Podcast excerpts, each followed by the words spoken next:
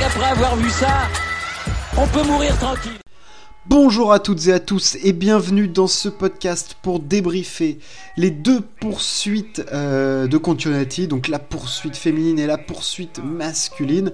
Euh, les deux avaient lieu ce dimanche 6 mars en début d'après-midi et on va débriefer ces deux résultats en commençant par la poursuite féminine.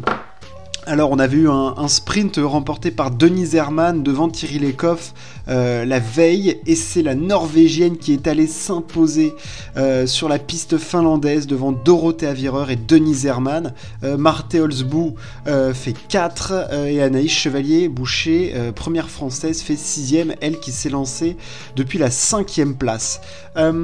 très grosse victoire de Thierry Lecoff, elle a été extrêmement solide. elle ne partait pas très très loin Denise Herman, elle, s'est retrouvée surtout tout de suite en tête euh, après le premier tir parce que euh, l'Allemande a fait une faute et, Thierry euh, en a pas fait et elle avait de la marge jusqu'à son dernier tir. Hein. elle, fait, elle est à 15 sur 15 au début de son dernier tir, elle a plus de deux balles de marge, elle fait deux fautes, elle ressort devant Dorothée Avireur qui elle a fait un sublime 20 sur 20. C'est un peu une course que Thierry Lecoff avait menée l'année dernière quand elle avait dominé complètement la Coupe du Monde ce qui n'était pas du tout le cas cette saison puisque euh, elle n'avait plus gagné de course depuis euh, je, crois, ça, ça fait 19 courses consécutives qu'elle ne s'était pas imposée. Donc euh, voilà on l'avait vu revenir un petit peu au jeu. Et là clairement deuxième hier du sprint première hier aujourd'hui. Et vraiment en assumant qu'en étant tout le temps devant, en étant super rapide sur, sur les pistes, au tir, très peu de fautes, juste une petite, craquante euh, à la fin où elle fait, elle fait 3 sur 5. Mais franchement, il n'y a, rien à dire, hein. c'est une victoire qui ne souffre d'aucune contestation. Elle a été bah, pas du tout challengée hein, au, cours de cette course. Euh, et, elle a écrasé la, concurrence hein, qui ne l'a jamais revue. C'est-à-dire qu'elle est partie elle est partie deuxième elle s'est retrouvée en tête et après euh, c'était juste euh, de la chasse hein, c'était sauf qui peut. Dorothée Avireur elle elle fait deux mais elle a jamais été en course pour la gagne elle a fait en partant 17ème en même temps c'est compliqué. Elle a fait plutôt une course de, de remontée avec euh, d'excellents tirs euh, debout, notamment très rapides, très engagés, pas de faute, euh, une bonne vitesse sur les skis, et donc la deuxième place pour l'italienne, devant Denise Herman. Bon, alors c'est un podium pour l'allemande, hein, qui espérait peut-être autre chose en, gagnant le sprint la veille, elle qui est décidément en forme après son titre olympique du côté de Pékin. bon, à 17 sur 20 au tir pour, pour Denise Herman, plutôt très bon temps de ski, mais euh, ouais, des petites euh, fautes qui lui permettent pas de, jouer la gagne, hein, parce que devant ça a été très rapide et ça fait, ça fait tout simplement moins d'erreurs. Euh, Marthe Holzbou, elle, capitalise.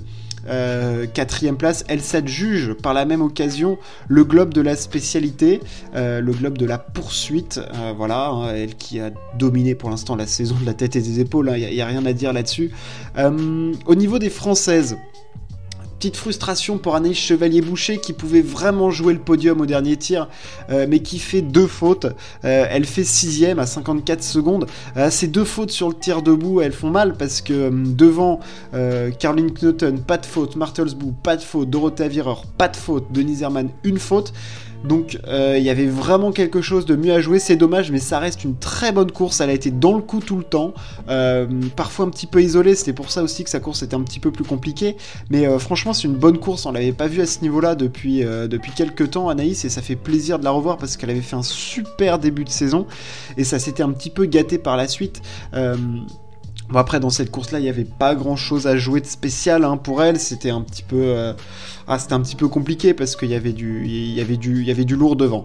Euh, Elvira Heuberg, elle, s'est un petit peu plantée. Hein. elle fait 7ème du sprint, 9ème de la poursuite, 4 euh, fautes. Euh, je la trouve moins suprême sur, les, sur les skis qu'au début de saison. Alors, est-ce qu'il y a peut-être un petit peu de fatigue? Est-ce qu'elle a eu son pic de forme un petit peu plus tôt? C'est peut-être une explication. Parce que, ouais, d'habitude, même avec 4 fautes, elle pouvait terminer un petit peu plus devant. Là, vraiment, elle a jamais été dans le coup. Euh, et, c'est clair que bon, bah, on, s'y attendait pas vraiment non plus. Euh, le classement de la Coupe du Monde. Bon, alors euh, Marthe Holzbou est toujours devant. Elle s'est adjugée euh, le globe euh, de la poursuite. Hein, voilà, c'était quasiment, quasiment fait. mais voilà, c'est acté. Elle avait déjà gagné 4 épreuves sur, sur 6. Donc voilà, elle, est devant Elvira Heuberg, devant Anna Heuberg. elle fait quatrième. Elle a encore terminé devant les autres. Voilà, c'est encore une fois, elle a été exceptionnelle tout au long de la saison. Et en plus, c'était la biathlète la plus régulière. Donc ça ne souffre d'aucune contestation. elle va en plus, je pense par la même occasion s'adjuger le globe du général si tout se passe correctement, hein, si, tout rentre dans l'ordre, enfin c'est pas si tout rentre dans l'ordre, si, voilà, si tout est logique, enfin il n'y a pas de raison qu'elle n'aille pas chercher ce globe, elle domine la saison de la tête et des épaules, il ne reste plus que 5 courses, sprint, master, c'est des trucs qu'elle maîtrise, sauf si elle se fait un nœud à l'estomac ou quoi, mais enfin quand je vois les jeux qu'elle a fait, ah, je me dis qu'il n'y a pas de raison qu'elle aille pas chercher, euh, qu'elle pas chercher ce gros globe. Il lui, il lui tend les bras. Il lui tend les bras. Il y a un gros globe qui tend les bras aussi à Quentin Fillon-Maillet et on va débriefer la course des hommes. Le Français s'est imposé. Il partait premier, il avait gagné le sprint et il est allé chercher la victoire. Tout simplement, c'est sa sixième victoire consécutive en poursuite. Euh, c'est juste un exploit hors du commun, ce qu'il fait, parce que seul Martin Fourcade avait réalisé cette performance hallucinante. Euh, Quentin Fillon-Maillet s'est imposé devant Eric Lesser et Lucas Hofer. Quatrième place pour Emilien Jacquelin, euh, qui, partait de la sixième, devant un gang de Norvégiens. Ils sont quatre, Vetle Christiansen sur la Grid, Sivert Bacon et Philippe Andersen.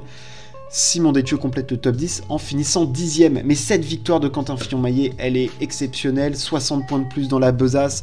Lui qui avait déjà gagné le sprint hier, c'est même plus qu'il lui tend les mains ce gros globe, c'est qu'il a carrément presque les deux mains dessus. Il est incroyable euh, puisque en début de course, Emilien Jacquelin décide de partir très vite. Euh, Quentin, quant à lui, cherche plutôt à, gérer sa course. Et euh, Emilien se retrouve assez vite dans les skis avec deux tirs couchés très bien maîtrisés. Euh, ça, donc ça c'était le début de course d'Emilien qui est parti très très vite, sûrement conforté par son meilleur temps de ski de la veille, hein, où il fait le meilleur temps de la course. Euh, et au fameux tir debout où Quentin est si fort cette saison. Emilien Jacques, c'est un tir très engagé des deux, très très beau tir, mais Emilien Jacquelin fait 4 sur 5 et Quentin Fillon-Maillet fait 5 sur 5. Au final, Quentin aura fait toute la course devant, jamais inquiété, jamais dépassé. Euh, Emilien, lui, finira quatrième en craquant hein, sur les skis euh, à la fin. Euh, ouais, ça a été compliqué, il a lâché en plus, il s'est fait lâcher dans la montée par Eric Lesser et Lucas Hofer qui ont été plus costauds, euh, voilà, qui ont plus lissé leur effort. Euh, Emilien, lui, il a fait un très gros effort tout de suite. Peut-être que dans sa gestion de course, euh, voilà, c'était peut-être pas optimal, c'était peut-être pas ce qu'il y avait de mieux à faire. Mais bon, c'est ce qui s'est passé. il est allé vite, il fait quatrième, c'est quand même un bon résultat. voilà, il marque des gros points pour conforter sa deuxième place au classement général de la Coupe du Monde. Mais voilà, il n'a pas pu inquiéter Quentin, qui a été juste suprême. Il n'y a rien à dire parce que sur les couchers, c'est maîtrisé. La gestion de la course, c'est parfait. Euh, les tirs debout, bah, le tir en confrontation, il l'a gagné. Et le dernier tir, il fait une petite faute, mais il avait deux balles de marge. Il a même eu un petit peu de réussite, puisqu'il a un cordon qui est tombé dans le bon sens. Enfin, je veux dire, il n'y a, a, rien à dire, quoi. Quentin euh, Fillon-Maillet, c'est la perfection cette saison. Il n'y a rien à faire. Il n'y a rien à faire, il est plus fort. Il va aller chercher ce gros globe. Je ne vois pas comment il pourrait lui échapper. Euh, il est en plus tellement bien dans sa tête, physiquement, au tir. Enfin. J'ai l'impression qu'il ne peut rien lui arriver. Il ne peut rien lui arriver. Il est en maîtrise de tout. Euh, il, est, simplement plus fort que les autres cette saison. Il n'y a rien à dire. Il n'y a rien à dire, il n'y a rien à faire pour les autres. Le meilleur biathlète de la saison, c'est Quentin Fillon-Maillet. Et sur cette course, il l'a montré. Parce que euh, il est parti devant, il a tout maîtrisé. Enfin, je veux dire, il a absolument pas paniqué quand Emilien est revenu.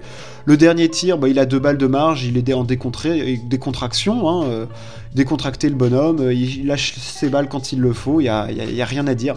Il y a vraiment, c'est du très très grand biathlon. Et derrière, Eric Lesser et Lucas Hofer se sont offerts une très très belle deuxième et troisième place pour l'Allemand. Hein. Celle-là, je l'attendais pas.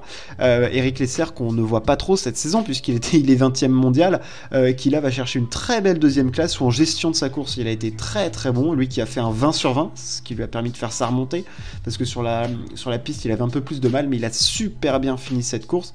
Et Lucas Hofer qui euh, sur les tirs debout a été monstrueux en faisant deux tirs très très rapides.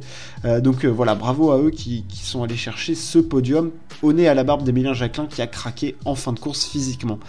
Voilà pour ces deux poursuites. Euh, pas grand chose à dire de plus. Hein. Les courses ont été maîtrisées par euh, deux biathlètes, hein, Thierry Lecoff et Quentin Fillon-Maillet. Il n'y a pas eu de vrai combat pour la gagne, les combats ils étaient plutôt derrière, même si on a eu des courses de très très haut niveau, notamment chez les hommes avec très peu de fautes, beaucoup d'engagement physique et c'était très très beau à voir. J'espère que ça vous a plu, n'hésitez pas à partager, à vous abonner. Merci de m'avoir écouté. Ciao, à plus.